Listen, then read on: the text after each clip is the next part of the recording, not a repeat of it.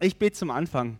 Vater, ich danke dir, dass du da bist, dass du zu uns reden möchtest und genau dafür laden wir dich ein, dass du mit deinem Geist wirkst, dass du Herzen öffnest und dass du mittendrin bist, Jesus. In deinem Namen, Herr. Amen. Es ist eiskalt und soweit die Augen reichen, liegt Schnee. Aus der Vogelperspektive betrachtet sieht die Landschaft aus wie ein riesiger weißer Bogen Papier, auf den sechs schwarze Kreise eingezeichnet sind. Diese Kreise markieren Lager, die notdürftig errichtet worden sind, weil Menschen dort festsitzen.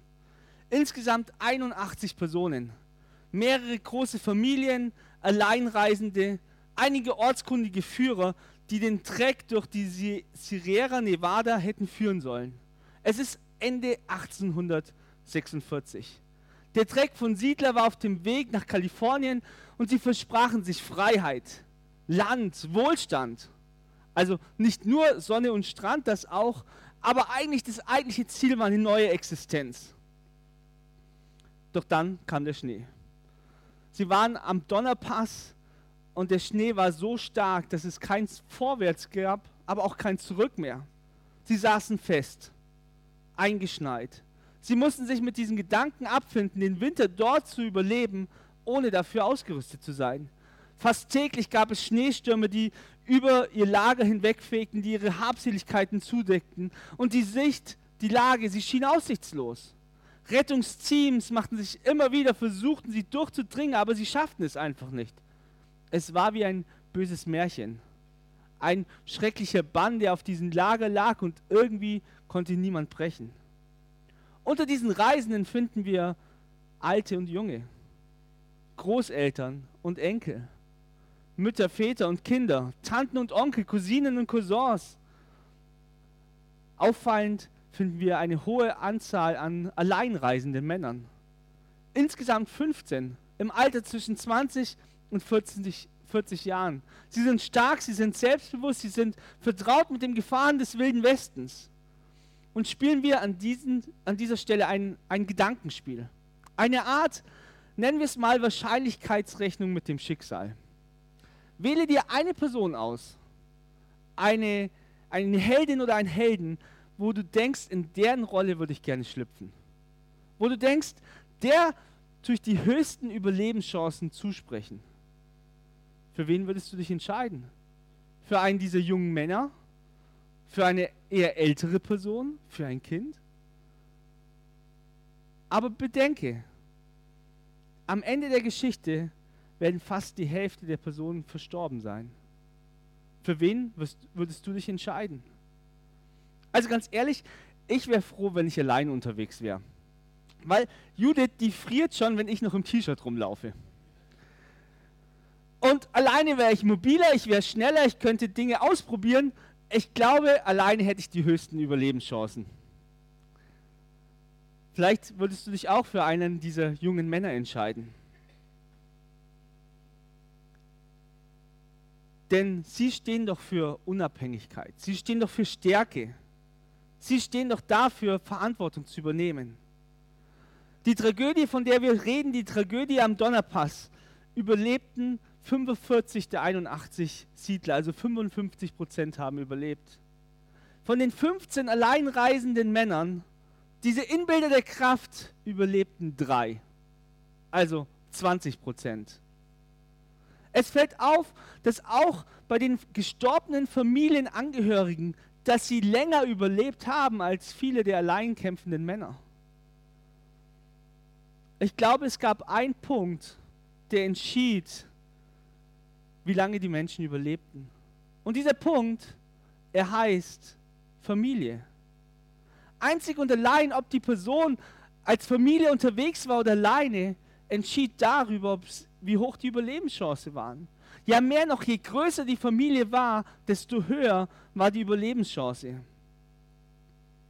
Einzelne überlebten es oft nicht. Heute sind Familien vielfach unter Beschutz wachsende Scheidungszahlen, auch unter Christen, zunehmende Alleinerziehende, Patchwork-Familien, Lebensabschnittsgefährten. Es ist irgendwie kompliziert. Und dann könnten wir noch über Geburtenrückgang reden, darüber, dass immer mehr Kinder ohne Geschwister aufwachsen, dass zugleich mehrere Generationen, aber in weniger Anzahl zusammenleben. Die Familienstrukturen scheinen sich irgendwie aufzulösen. Ja, und Christen wird bei all dem unterstellt, sie hätten ein konservatives Familienbild. Irgendwie altmodisch. Und man fragt sich, sind diese Bindungen nicht überholt? Sind gewählte Freundschaften nicht das viel Wichtigere als zufällige Geburtenkonstellationen? Und schauen wir ins letzte Jahrhundert hinein, dann sehen wir Personen wie Sigmund Freud, der Familie als Kriegsschauplatz beschrieb. Oder die Autoren, die schlossen sich diesem Urteil an und man kann sich von der ersten bis zur letzten Minute mit Munition bewaffnen, die gegen Familien sprechen. Ein Beispiel, Familiensinn ist ein minderwertiges Gefühl, fast animalisch, also tierisch. Aus der Furcht vor dem großen freien Tieren entstanden, aus der Furcht vor Nächten, die vor Abenteuern und Überfall, Überfällen platzen. Es kommt mit dem ersten Zeichen des Altwerdens, die den Mut der Jugend zerbrechen. Und schauen wir in heutige Medien, ich bin jetzt kein Superkenner bei Sitcoms und ähnlichen Dingen, aber wenn ich jetzt so GSZ oder irgendwas so betrachte, so dieses klassische Familienbild finden wir nicht. So ein Ehepaar, zwei, drei Kinder. Es gibt eine Ausnahme, also bei den Simpsons. Aber das ist ja auch wiederum eine Karikatur. Und doch tut der Zukunftsforscher namens Opaschowski sagen, 88 Prozent der Menschen sagen Familie. Familie ist der größte Garant für Sicherheit. Familie. Ein Autor namens Frank Schirmacher, er setzt sich mit diesem Thema auseinander und er sagt, Familie ist doch nichts zu ersetzen. Opferbereitschaft, Hingabe, Haltungen, Werte und Grundüberzeugungen, die uns unheimlich gut tun, lernen wir nirgends so gut wie bei Familie. Das Gegenteil von Egoismus, also Altruismus, die Bereitschaft, sich einzusetzen für den anderen, lernen wir an keinem Ort so gut wie an der Familie.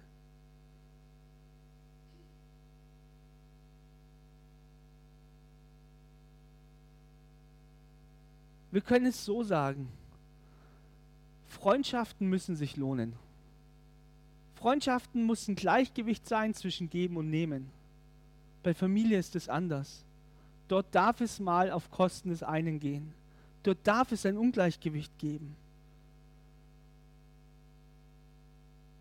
Ich möchte euch noch eine Geschichte erzählen. Eine Geschichte aus einem Sommerland. Ein Hotelkomplex, das 3000 Urlauber umfassen konnte. 1971 eröffnet, 30 Meter hoch, wie so eine Burg, versehen mit Restaurants, Bars, Schwimmbäder, Sauna, all diese Dinge. Zwei Jahre nach der Eröffnung, zwei Jungs spielten in der Nähe mit Feuer. Der Kiosk fing an zu brennen. Das Feuer wurde falsch eingeschätzt. Es kam zu einer Explosion. Die Flammen breiteten sich aus. Die Windverhältnisse änderten sich immer wieder. Und es entstand wie so ein Labyrinth aus Feuer. Die Menschen mussten fliehen. Mindestens 51 sind verstorben, mehrere hundert verletzt. Und wieder diese vorschnelle Analyse, ja, die Stärkeren, die haben überlebt. Aber es gab einen Psychologen, der hat sich das Verhalten der Menschen genauer angeschaut und hat entdeckt, dass diese Katastrophe uralte Verhältnisse in Kraft gesetzt hat, die so nicht mehr zu sehen waren. Denn es waren wiederum diese Familien, bei denen oft diese Panik es gar nicht ausbrach. Sie begannen stattdessen extrem schnell, sich ultra effektiv zu organisieren. Mitten in diesem Tumult, mitten in diesem Chaos sorgten sie dafür, selbst wenn sie gerade an unterschiedlichen Orten waren, einander zu finden und gemeinsam zu fliehen. Im Vergleich dazu taten es Freundschaften oft nicht. 67 Prozent der Familien sind gemeinsam unterwegs gewesen, selbst wenn sie sich erst noch finden mussten. Bei den Freunden waren es nur noch 25 Prozent. Also Freunde, die zuvor noch aus dem gleichen Becher Sangria getrunken haben mit den Strohhalmen, die gesagt haben, wir sind das Beste und Tollste, was es jemals gibt, sind dann alleine geflohen. Ich glaube, diese Kraft der Familie ist in unserer Gesellschaft absolut unterschätzt. In diesen Tragödien wurden Familien zu Rettungskonvois. die bereit waren, ihr Leben aufs Spiel zu setzen, um den anderen zu finden, um gemeinsam fliehen zu können. Und ja, heute möchte ich über den Wert von Familie sprechen. Jetzt fragst du dich vielleicht, naja, ich sitze doch hier im Gottesdienst, was hat das mit Gemeinde zu tun? Vielleicht denkst du dir, ich habe keine richtige Familie oder keine intakte Familie. Dann ist genau das das Thema, über das wir heute sprechen wollen. Denn die Frage ist doch, was hat das Ganze mit Gemeinde zu tun? Und ich glaube, dieser Wert der Familie ist eine unheimliche Chance für Gemeinde. Warum? Die Bibel spricht ständig in Bildern von Familien. Gott ist unser Vater. Jesus unser Bruder. Wir sind einander Geschwister. Durch den Glauben an Gott ist es wie eine neue Realität, die wir von Gott geschenkt bekommen. Ich glaube, wenn überhaupt es eine Chance gibt für vereinzelte Menschen, dann ist es die Gemeinde. Die Gemeinde, wo Menschen mit unterschiedlichen Einstellungen und kulturellen Interesse zusammenfinden und eine neue Einheit bilden, bilden können. Keine an andere Institution kann das so auffangen, was der Untergang der Familie hinterlässt. Als Gemeinde können wir Gastfreundschaft, können wir Heimat, können wir Nähe, können wir Annahme, können wir Herzlichkeit leben und bieten. In Großstädten sind die Hälfte der Häuser und Wohnungen Singlehaushalte. Durch die Beziehung, die wir in Gemeinde leben, durch danach gemeinsam Kaffee trinken, durch Kleingruppen, können wir das wieder auffangen. Können wir gemeinsam unterwegs sein. Und auf einmal macht es Sinn, warum Gott in seinen Geboten einen Schutzraum bietet für Familien, für Ehen, für Kinder. Auf einmal macht es Sinn, dass Gott es schützen möchte, was so sehr angegriffen ist in unserer Welt. Und ich möchte einen neuen Gedanken hinzufügen.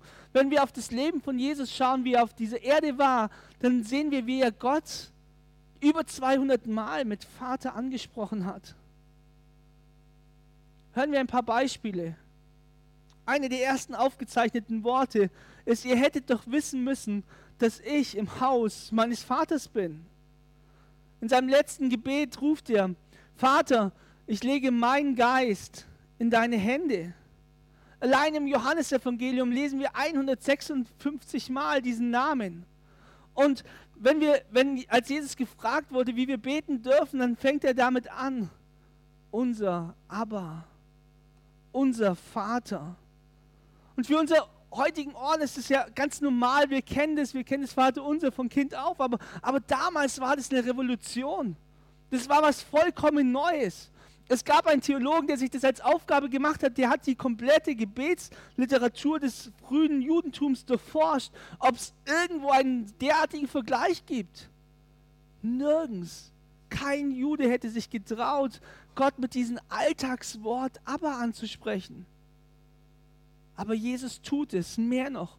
Jesus bietet dir und mir die Möglichkeit an, dass wir zu Gott aber sagen dürfen. Papa, Papa, hey, wie genial ist das? Es gibt nur eine Ausnahme, wo Jesus Gott nicht Papa nennt. Und das ist, als er sterbend am Kreuz hinkt und ruft, mein Gott, mein Gott, warum hast du mich verlassen? Aber er eröffnet uns, dass wir zu Gott Papa sagen dürfen. Und das ist ein unheimliches Privileg eine unheimliche Revolution. Und ich möchte diesen Gedanken weiterführen. Unser Papa, unser Gott sagt, dass wir willkommen sind. Ich habe schon mal von ungeplanten Schwangerschaften gehört. Ich habe noch nie von einer ungeplanten Adoption gehört. Aber wenn Gott uns aufnimmt als seine Kinder, dann adoptiert er uns. Und das bei vollem Bewusstsein, mit voller Absicht, mehr noch, obwohl er unsere Schwächen kennt, obwohl er unsere Ecken und Kanten kennt, obwohl er sogar die Dinge kennt, die wir gerne verbergen würden. Und trotzdem sagt er, ich will dich. Schon vor Erschaffung der Welt hat Gott uns aus Liebe dazu bestimmt, vor ihm heilig zu sein und befreit von Schuld. Von Anfang an war es sein unveränderlicher Plan, uns durch Jesus Christus als seine Kinder aufzunehmen. Und an diesem Beschluss hatte er viel Freude.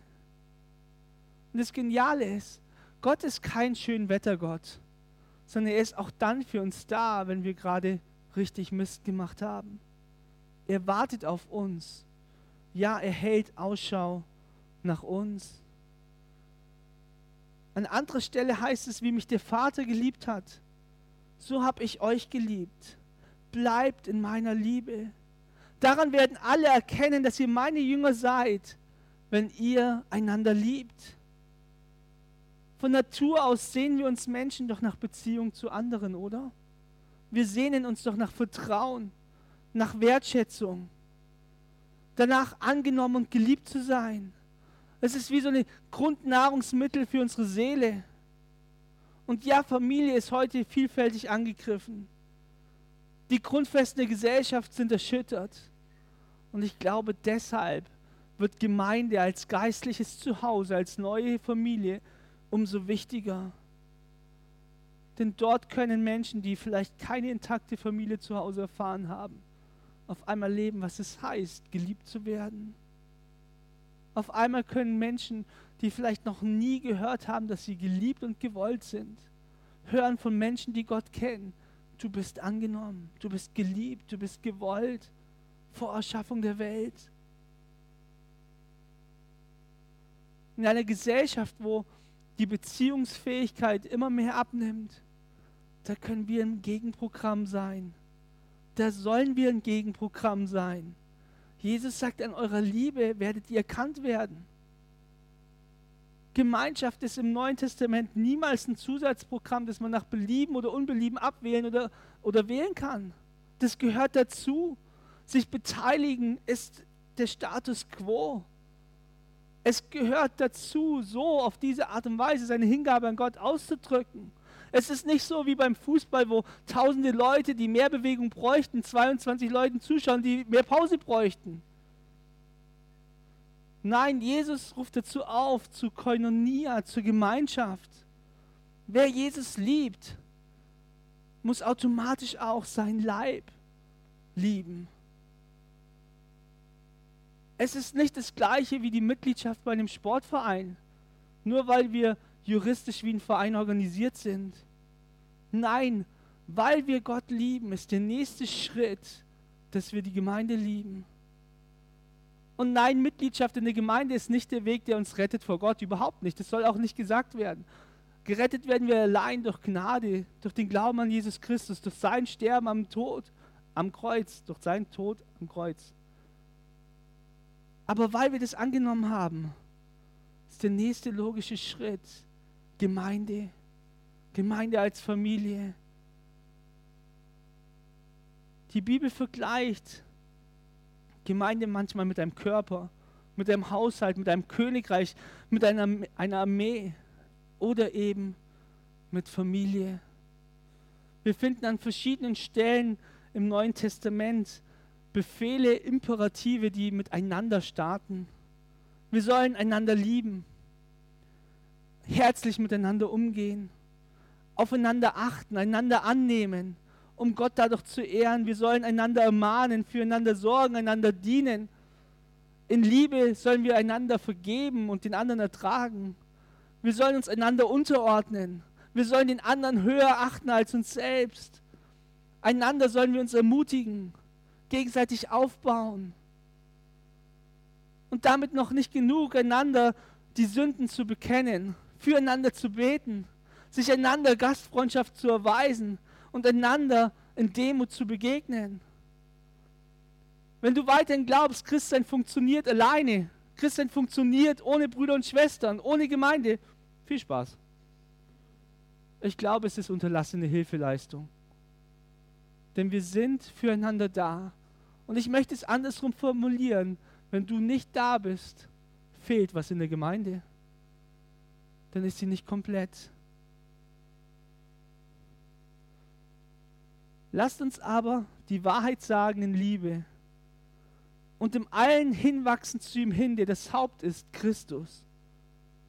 Was mich an Jesus so fasziniert, eine von vielen Dingen ist, bei ihm kommt Wahrheit und Liebe zusammen. Wahrheit und Liebe. Wahrheit ohne Liebe kann so verletzen. und Liebe ohne Wahrheit, ist das überhaupt Liebe, wenn man tun und lassen kann, was man möchte? Es sind wie zwei Ruder, die man beide braucht, damit das Boot gerade fährt. Und bei ihm können beides zusammen. Und ja, da ist, wird auf den richtigen Rahmen geachtet. Aber einander wollen wir uns besser machen. Wie genial. Vor Jahren las ich ein Buch namens Deutschland auf der Couch und da wurden Jugendliche befragt, welchen Promi sie gerne als Vater hätten. Und als ich das Ergebnis gelesen habe, ich war schockiert. Wollt ihr es wissen? Ja? Okay. Dieter Bohlen. Wisst ihr, was die Begründung war? Der nennt die Dinge beim Namen. Wenn was scheiße ist, dann sagt er, dass es scheiße ist. Und lobt nicht für Dinge, die eigentlich selbstverständlich sind. Und Jugendliche haben gesagt, wir wollen ehrlich behandelt werden. Die Gemeinschaft untereinander muss so regelmäßig sein, dass wir die Möglichkeit haben, die Nöte des anderen zu kennen. Die Kämpfe, in der er gerade steht, die Freuden, die Lasten. Die Beziehungen müssen so vertraut sein, dass wir einander Anteil haben können. Und deswegen gibt es in vielen Gemeinden Kleingruppen. Gruppen, wo man sich trifft, wo man wirklich in sein Leben hineinsprechen darf.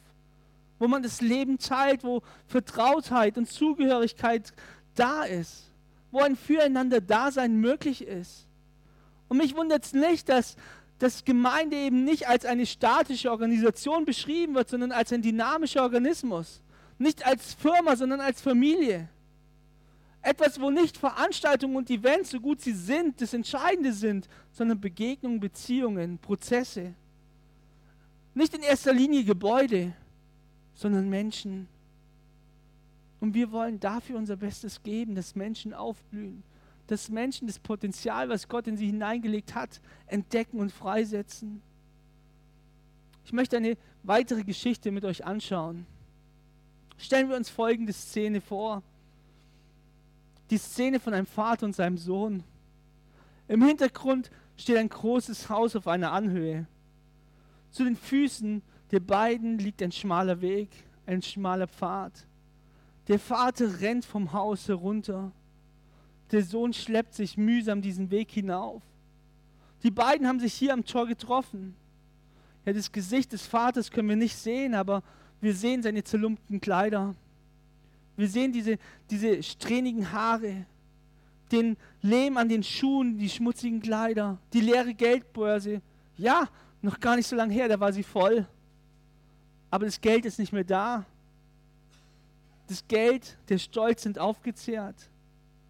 Der verlorene Sohn, er hat kein Geschenk. Er hat lediglich eine Entschuldigung zu bieten. Mehr noch den Geruch von den Schweinen. Und seine Entschuldigung lautet, Vater, ich habe gesündigt gegen den Himmel und auch gegen dich. Ich bin es nicht mehr wert, dein Sohn zu heißen. Er fühlt sich seines Geburtsrechts unwürdig. Er sagt, degradiere mich, bestrafe mich, entferne meinen Namen vom Briefkasten, die Initialen aus dem Stammbaum, aber bitte, bitte lass mich arbeiten bei dir. Aber es gibt ein Problem. Obwohl der Junge sagt, ich bin es nicht mehr wert, Sohn zu sein, sagt der Vater nicht, oder ist der Vater nicht bereit, kein Vater mehr zu sein. Das Gesicht des Jungen können wir nicht erkennen. Aber das Gesicht des Vaters ist geprägt von Tränen. Er drückt den Jungen an sein Herz. Und er ruft auf einmal schnell, bringt die besten Kleider, holt einen Ring für, für die Finger meines Kindes, neue Sandalen, schlachtet das Kalb. Er war verloren, aber, aber nun ist er wieder gefunden. Wie müssen diese Worte diesen jungen Mann verblüfft haben? Mein Sohn war tot ja, tatsächlich, er dachte, er hätte diesen Platz am Elternhaus verloren. Denn er hatte seinen Vater verlassen. Ja, mehr noch, er hat gesagt, eigentlich bist du für mich wie tot, gib mir dein Erbe. Und doch darf der Sohn erleben, dass er weiterhin Sohn ist. Ja, auch wenn er aus Haus war, das Herz des Vaters war da und hat gewartet. Ja, das Kind hat den Tisch verlassen, aber nie das Herz des Vaters. Und dieser Vergleich, dieses Gleichnis beschreibt die Sehnsucht Gottes nach dir, nach mir, nach den Menschen in unserer Nachbarschaft, die ihn noch nicht kennen, die vielleicht keine intakte Familie haben, die vielleicht jetzt in dieser Weihnachtszeit nicht wissen, wie sie diese Tage durchstehen können, weil sie niemanden haben, der ihnen zuhört. Und wie genial wäre es, wenn wir hier einen Unterschied machen können, wenn wir Menschen ermutigen können, vielleicht sogar zu einem einladen oder wenn es dich betrifft, dass du dich vielleicht sogar bei anderen einlädst. Denn ich glaube, als Gemeinde haben wir diese Chance, Familie zu sein für Menschen, die keine intakte Familie mehr haben oder noch nie hatten. Und wenn du Teil von Gottes Familie geworden bist und ich hoffe es für dich, dann heißt es nicht, dass du jetzt deine, deine irdische Familie vom Hof jagen musst. Nicht, dass das verwechselt wird, okay? Und doch heißt es, die Prioritäten ändern sich. Die Bibel spricht an manchen Stellen sehr, sehr klar von diesen Prioritäten und ich möchte hier einen, Vers vorlesen, der im ersten Moment, wo man ihn liest, sehr, sehr erschüttert sein kann. Lukas 14, Vers 26. Wenn jemand zu mir kommt und nicht sein Vater und seine Mutter, seine Frau und seine Kinder, seine Brüder und seine Schwestern, ja sogar sein eigenes Leben hasst, so kann er nicht mein Jünger sein. Was für krasse Worte, oder? Um dieses, diesen Gedankengang ein bisschen besser zu verstehen, werfen wir einen kurzen Blick ins Alte Testament, 1. Mose 29, und lesen dort zwei Verse ab Vers 30. Jakob ging nun auch zu Rahel ein, hatte aber Rahel lieber als Lea. Heißt aber, Lea hatte er auch lieb, oder? Die andere halt nur ein bisschen lieber. Er blieb dann noch weitere sieben Jahre bei Laban im Dienst. Jetzt der nächste Vers. Als nun der Herr sah, dass Lea ungeliebt war, andere übersetzen mit, als Lea gehasst war, machte er sie fruchtbar, während Rahel kinderlos blieb. Zwei Verse. Das eine Vers sagt uns ja, er liebt Lea, Rahel noch mehr.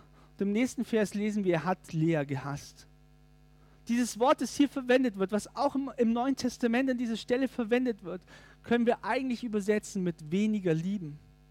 Das heißt, deine Liebe zu Gott soll so groß sein, so weit sein, dass die Liebe zu deinem Vater, zu deiner Mutter, zu deinem Ehepartner, zu deinen Kindern eigentlich schon fast erscheint, wie wenn es Hass wäre. Weil die Liebe zu Gott so viel größer ist, so viel wertvoller ist. Und das eigentliche die Liebe zu den anderen Personen, zu sich selber, ist wie ein Schatten davon. Die eigentliche Frage ist, wer ist die Nummer eins in deinem Leben? Und ich glaube, diese Zeit, Weihnachten ist eine Chance für uns, Menschen Heimat zu geben, Menschen darauf aufmerksam zu machen, es gibt Hoffnung, es gibt Familie.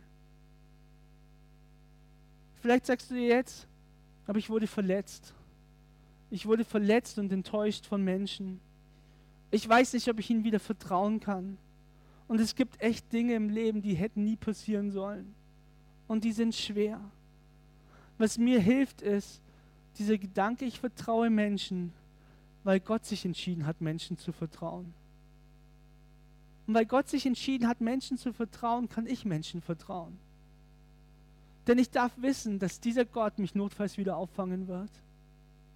Und so möchte ich dieses Herz bewahren, Menschen immer wieder eine neue Chance zu geben.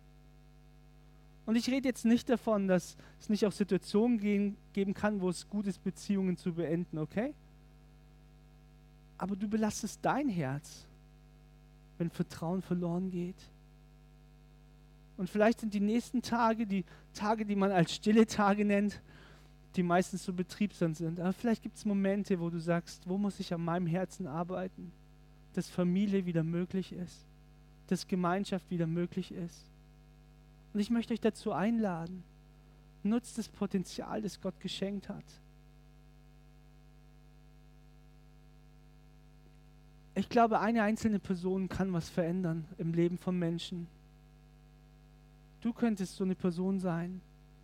Wie genial wäre es, wenn eines Tages im Himmel jemand dir über den Weg läuft und sagt, hey, wegen dir bin ich hier.